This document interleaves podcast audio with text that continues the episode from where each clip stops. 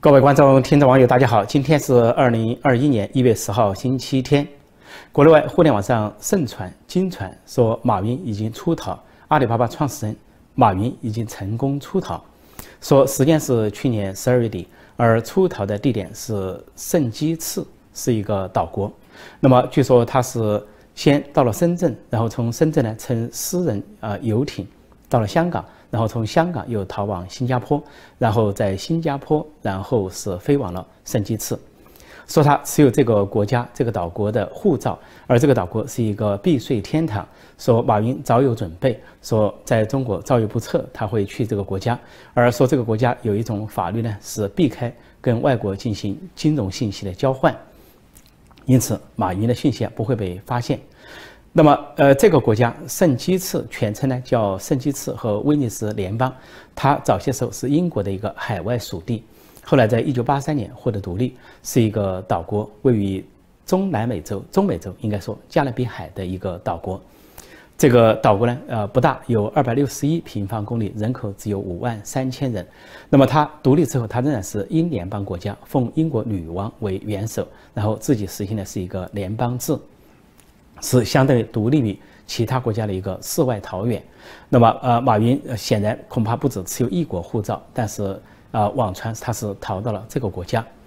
那么，在中国国内，呃，看上去有些迹象，发现呢，这个马云的动向有可能是出逃。因为中国呢，虽然是做了大量的宣传攻势，对阿里巴巴、啊蚂蚁集团、还有淘宝网、呃支付宝等等，似乎要。收归国有，收归党有，但是呢，还没有下手。然后在进入阿里巴巴调查之后呢，又撤离。那么似乎呃，暂时没有收收走这些财富和这些公司，目的呢是要为了跟境外的马云去讨价还价进行谈判。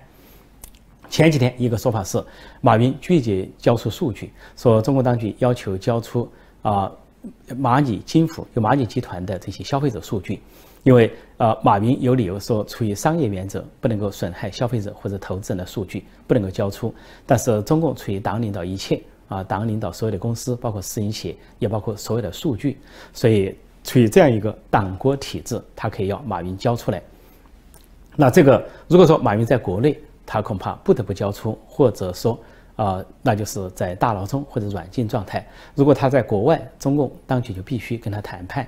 所以，马云究竟在哪里呢？这个各方消息都有，说被软件或者被投入大牢啊。但是现在更多的说法，或者说网上盛传的就是他逃到了国外。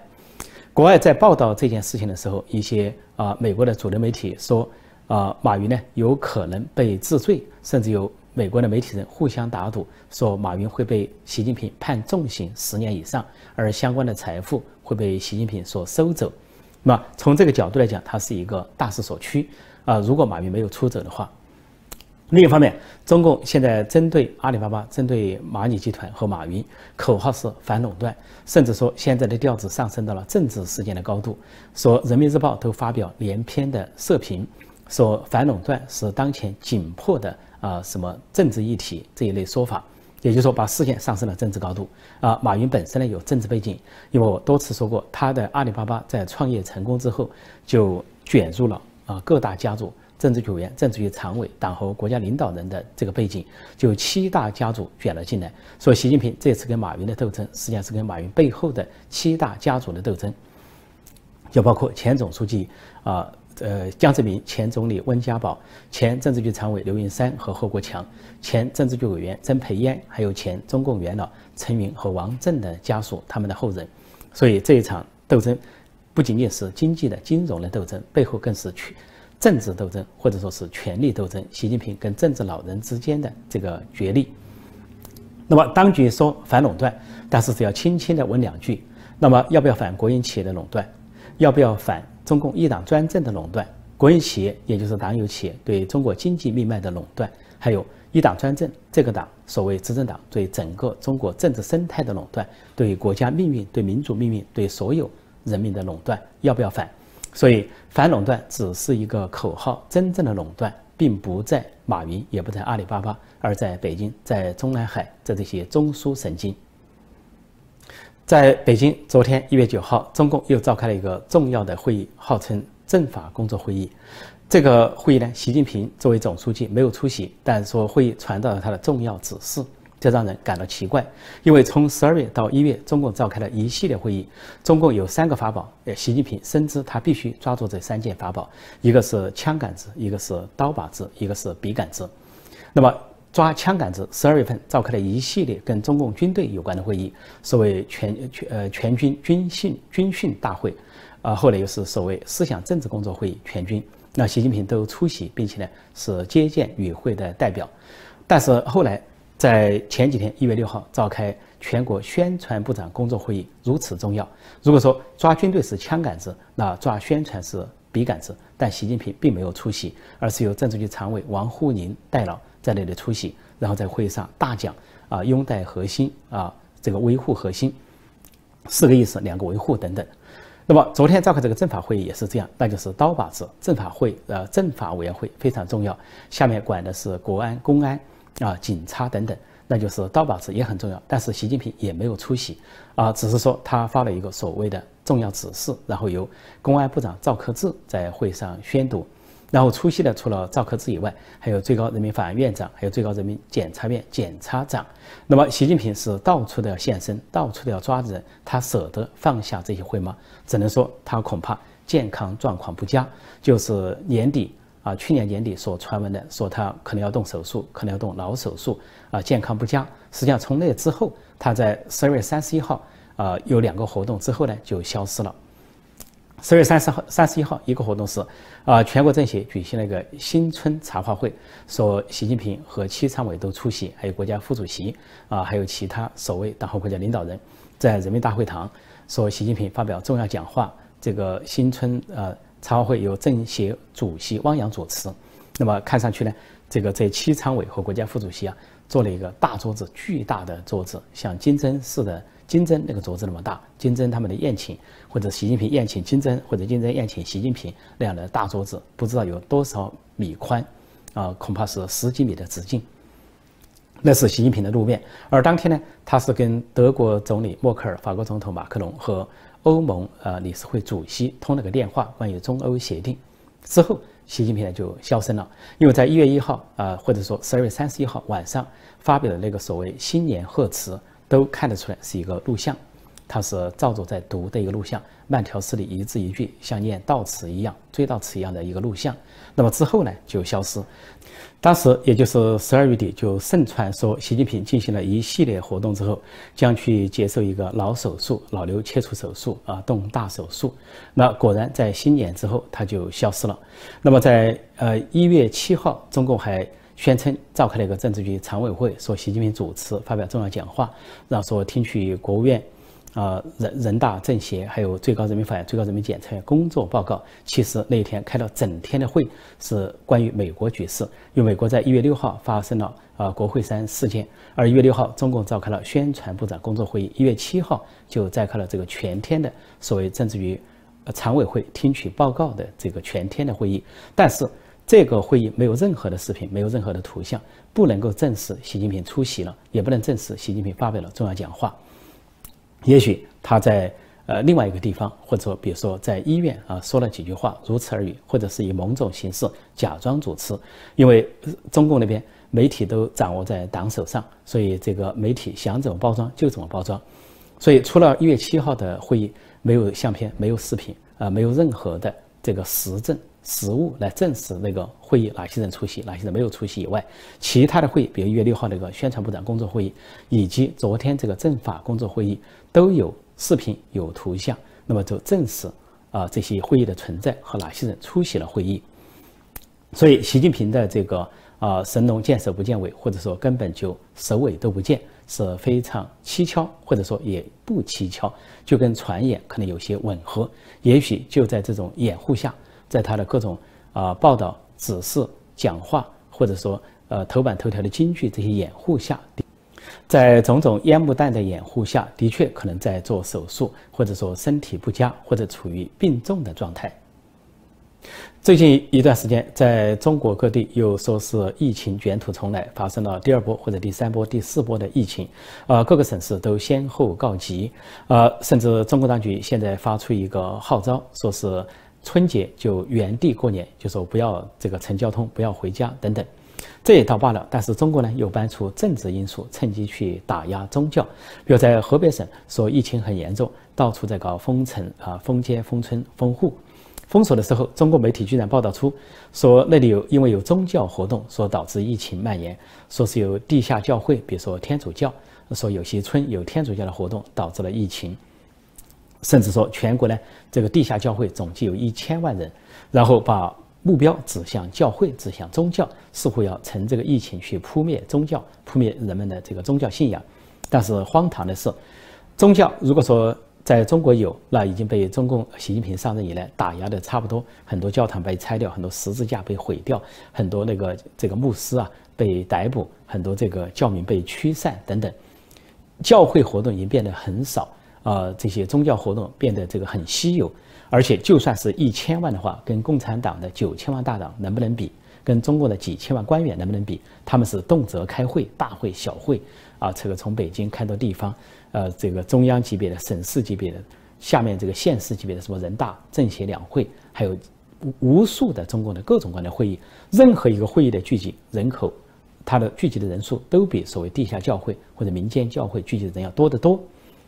而且他们聚会，中共开会的密度远远高过这些宗教活动。中共是每天有会，就是一个开会的党啊，开会党。所以在这个时候，却不去谴责中共党员官员的聚集，各种形式的聚集，却去借口找河北省民众有信教、有地下教会这个借口来。这个去谴责，其实这仍然是中共的厚黑学超限战，那就是借疫情以疫以这个控制疫情为名去打压宗教，呃，来一个顺手牵羊，借力打力，变坏事为好事，进一步去巩固中共的所谓独裁统治、无神论的政权，而把民间的宗教活动、宗教信仰全部的扑灭、扑杀。自从一月六号，美国发生了国会山事件，就是有示威者冲进国会跟警察发生冲突，导致人员死伤。那么这是一个大新闻，也轰动世界。那么在中国方面啊，中共呃开动了宣传机器，开足了宣传机器，呃，用党媒党报对美国这个事件进行大肆的炒作渲染啊，各种报道评论铺天盖地，而且在网络上也是。啊，这个专门开放了这个评论，放纵这些小粉红、自干五毛党啊，疯狂的炒作和攻击美国。当然，如果是有为美国说话的这些帖子，都应该是被删除。那么中国方面呢？呃，炒作之后呢，又来开始自我委屈，因为呢，他不仅受到了一些网民、中国网民的反讽，而且受到了世界的批评。结果，中共有一个标题说，啊，说为什么中国的媒体一报道就成了宣传？这是华春莹在外交部。啊，这个发以发言人的身份说的话，说美国的媒体都有报道，难道中国的媒体不能报道吗？说中国媒体报道就是宣传，其实这就是民主国家的媒体和中共一党专政下的媒体的根本区别。因为美国的媒体它是独立的，是私私营的，是民间的，不属于政府。说他真正就要报道，有各自的立场，左派左派的立场，右派有右派的立场，但是报道都要基于事实啊，时间、地点、人物都必须有他的这个实物，否则会影响他的信誉。在中国那边，所有的电台、电视台、报纸、网站等等，都是由呃一个党来控制，一党专政，党领导一切，党的喉舌跟人民无关，人民无权介入。所以呃，中共的这个所谓啊，他也叫媒体，他也叫记者，但是在西方在世界上就是把它定义为宣传机器，所以他所发出的所谓报道就是一种宣传，因为这里的差别很明显。当他说美国的媒体都有报道时，候，的确，美国发生任何事情，包括国会山的这个流血事件啊，美国的媒体都自动的报报道，不会有任何的遮掩，而且也没有任何人可以去限制媒体，媒体可以限制总统，总统却不能限制媒体。但在中国呢，却是选择性的报道。比如中国如果发生游行示威集会的话，中国的媒体根本就是沉默，甚至在中国内部，呃，一个县不知道另一个县发生的事情，一个村不知道另一个村发生的事情，还要出口转内销，网民要通过翻墙才能知道中国究竟发生了什么。中共又拿去跟香港的思维相比，香港的思维在香港当时还没有中共港版国安法，还没有彻底砸烂一国两制之前，有它的新闻自由，当然在香港有报道，香港的媒体的报道，但是在中国国内对香港的大抗争，啊，大部分没有报道，如果有报道，都是选择性报道，按照中国的口径做一些对自己有利的选择性的编辑，是胡编乱造的一种报道，也就是宣传。说华春莹不服气，中共不服气，说怎么中共的媒体报道就成了宣传？他自己就能回答，那就是宣传。那中国的媒体还有一个标题，呃，是说如果中国警察开枪打死人，世界舆论怎么看？怎么看？第一，中国警察、中国军队就是开枪打死人了。一九八九年，呃，规模巨大的民主运动持续两个月，和平、理性、非暴力，没有任何的北京。和全国各地没有任何的学生和市民冲击政府机关或者占领政府机关，没有任何的学生、市民和中国人民呢，呃，用任何的暴力方式，都是以一种静坐或者是绝食或者游行示威的方式呼唤民主。但是中共在北京啊，邓小平和李鹏居然出动了二十多万正规军，全副武装，坦克、装甲车、军车，全面包围北京城，血洗北京城。对手无寸铁的学生和市民开枪，用坦克碾压，用机关枪扫射，制造了震惊中外的六四大屠杀。至于在中共开始大屠杀之后，啊，北京市民和学生做出了正当防卫和自卫还击，互相有些搏击，那是前因后果分得很清楚。任何一个国家如果有暴政，有这些军人去枪杀老百姓，老百姓正当防卫、自卫还击都是合理合法的。连古代的孔子都说，这个仁政大家就支持，暴政就应该推翻。所以，中共居然有这个标题说：“如果中国警察打死人，世界舆论怎么看？你本来就打死了人，不仅你的警察打死，你的军队打死人，而且不仅是六四大屠杀，后来还有其他的镇压打死人，对法轮功的镇压打死人，对上访、对这些拆迁户的镇压都制造了死伤和流血。啊，汕尾事件，二零零五年的汕尾事件，由于拆强拆迁和强行拆迁，有村民去抗议，居然就啊开枪啊打死村民。”这些事件层出不穷，而在中共这个大标题下，所谓中国警察，中国警察如果开枪打死人，世界舆论怎么看？问题是在中国老百姓有没有示威的权利？有没有像美国、呃台湾、香港或者是世界各国的民众啊？以前的香港示威、游行、集会、结社的权利，本来中共的宪法第二章第三十五条规定，呃，民众是有游行、示威、集会、结社啊这些自由，还有言论自由。但是在六四事件之后，中共又特别另外制定了一个法律，叫《集会集会游行示威法》，就宣称所谓集会游行示威都要经过批准，向公安申请。但是所有的申请都完全拒绝，不予批准。不仅不予批准，你来申请就要把你抓起来，而你来办申请之后就要对你进行秋后算账。所以，就说一从一九八九年之后，中共就明文规定不能够有。游行示威、集会结社，就剥夺了人民游行示威、集会结社的权利。当人民不能够示威的时候，怎么有可能造成所谓啊这个跟美国国会山这样的情况？另外，中共这个标题下还有一个漏洞，说呃如果中国警察开枪怎么办？似乎在类比美国的国会山线。问题是，中共建政以来，有任何时候哪一年哪一月哪一天发生过有民众占领人民大会堂吗？或者占领了中南海吗？或者是冲进了人民大会堂吗？从来没有发生过。唯一的发生就是文革期间，毛泽东号召人民起来推造反，说是要夺权，要各省市去夺权，把这些省委书记打倒，省长打倒，然后建立革命委员会，叫夺权。那个时候有毛泽东号召的红卫兵造反派去冲击党政机关，号称砸烂呃公检法，然后要接管权力。这是毛泽东啊，权力斗争的一幕，把整个国家搞得是血雨风腥风，一片混乱，陷入中共自称的浩劫和灾难之中，长达十年。而今天，中共呃宣传机器党媒党报居然把美国的国会山事件，就是民众冲进了国会山，发生了流血冲突这个短暂事件，去跟中国进行比较，不仅没有比较的基础，也没有比较的事实，甚至是相反的事实，相反的基础。中共方面不仅是宣传啊，拿宣传的冒充报道，而且呢，中共这个党媒党报还有一个标题啊，好好像自己很委屈，说西媒不满中国官民的对美国事件的反应。什么叫官民？在美国没有官民这个说法，啊，中国的意思就是说，在中国啊，官就是民，民就是官，官民是一体的。这个说法本身就是非常荒谬，因为在美国，官是官，民是民，官场是官场，民间是民间。比如说，国会山，中共自己就说不清楚。那国会是国会三主要的这个谴责者，当然是国会的议员、两党议员、参众两院的议员。那么，呃，政府跟这个国会是不同的。呃，政府特朗普政府受到了大肆的谴责。那么，另外媒体又是另外一边，左派媒体、主流媒体又主要把责任归到特朗普，也就是川普总统的头上。所以这三位看的是完全独立的，都有自己独立的人格啊，独立的立场、独立的身份。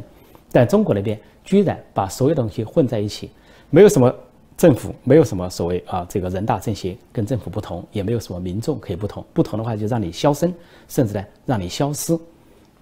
所以中共用的是官民，就表示，呃，官场所官方媒体、党媒党报发出的声音，似乎就是中国人民的声音，或者说用，呃，小粉红自干五毛党来冒充中国人民的声音，其实也是共产党的声音。所以在中国那边只有一个声音，他跑去这个讽刺美国或者谴责美国，就是用太监去讽刺正常男女、婚姻男女，仍然是这种心态。但是美国却不同，说中国的媒体在报道中就出现了自相矛盾、自相混乱。说，呃，国会山被这些冲进去的人被称为暴徒，说美国的媒体称为暴徒，又说是前总统小布什也发表了谴责，又说是奥巴马等等也发表了谴责等等，说美国舆论谴责。那么中共究竟在批评谁呢？是在批评说是特朗普制造了暴力，好，你在批评特朗普，但是又说是南希佩洛西，说是原来说香港的抗争是美丽的风景线，那么似乎中共也在批评佩洛西。佩洛西说：“这个攻进国会山的这些是暴徒。”其实他是移花接木。呃，当时的佩洛西是说香港民众的和平的游行示威抗议是美丽的风景线。比如说，二零一九年六月九号，百万香港人上街；六月十六号，两百万香港人上街，和平有序啊，这个非暴力。撤走的时候，连垃圾都收拾干净。佩洛西并没有说后来出现的这个中共支持黑社会攻击。啊，香港人或者中共支持黑警恶警攻击香港人，导致香港人的勇武抗争、正当防卫、自卫还击之后，并没有说那个是美丽的风景线。他主要是讲香港追求民主自由、追求双普选是一个美丽的、美丽的风景线。中国呢这次故意混淆，就说成打砸抢是美丽风景线。好说这次呃国会遇到了这个暴力的进入了啊，发生了流血和死亡了，说是不是美丽的风景线？这是一个混淆。那么，另外，中共是不是又在批评美国的媒体呢？说媒体都说啊，这是什么？这是什么？在美，因为美国的媒体在批评川普和川普政府，所以中共的报道中非常的混乱，搞不清他的矛头究竟针对谁。中共笼统的把批评的矛头指向美国，但是美国是由不同成分构成的，美国是一个多元化的社会。但是中共那边呢，却是强行的绑在一起，有一个党绑架十四亿人。呃，按照美国国务卿蓬佩奥的定义，就是说中国共产党最大的谎言就是妄称它代表了它所迫害和压制的十四亿中国人民。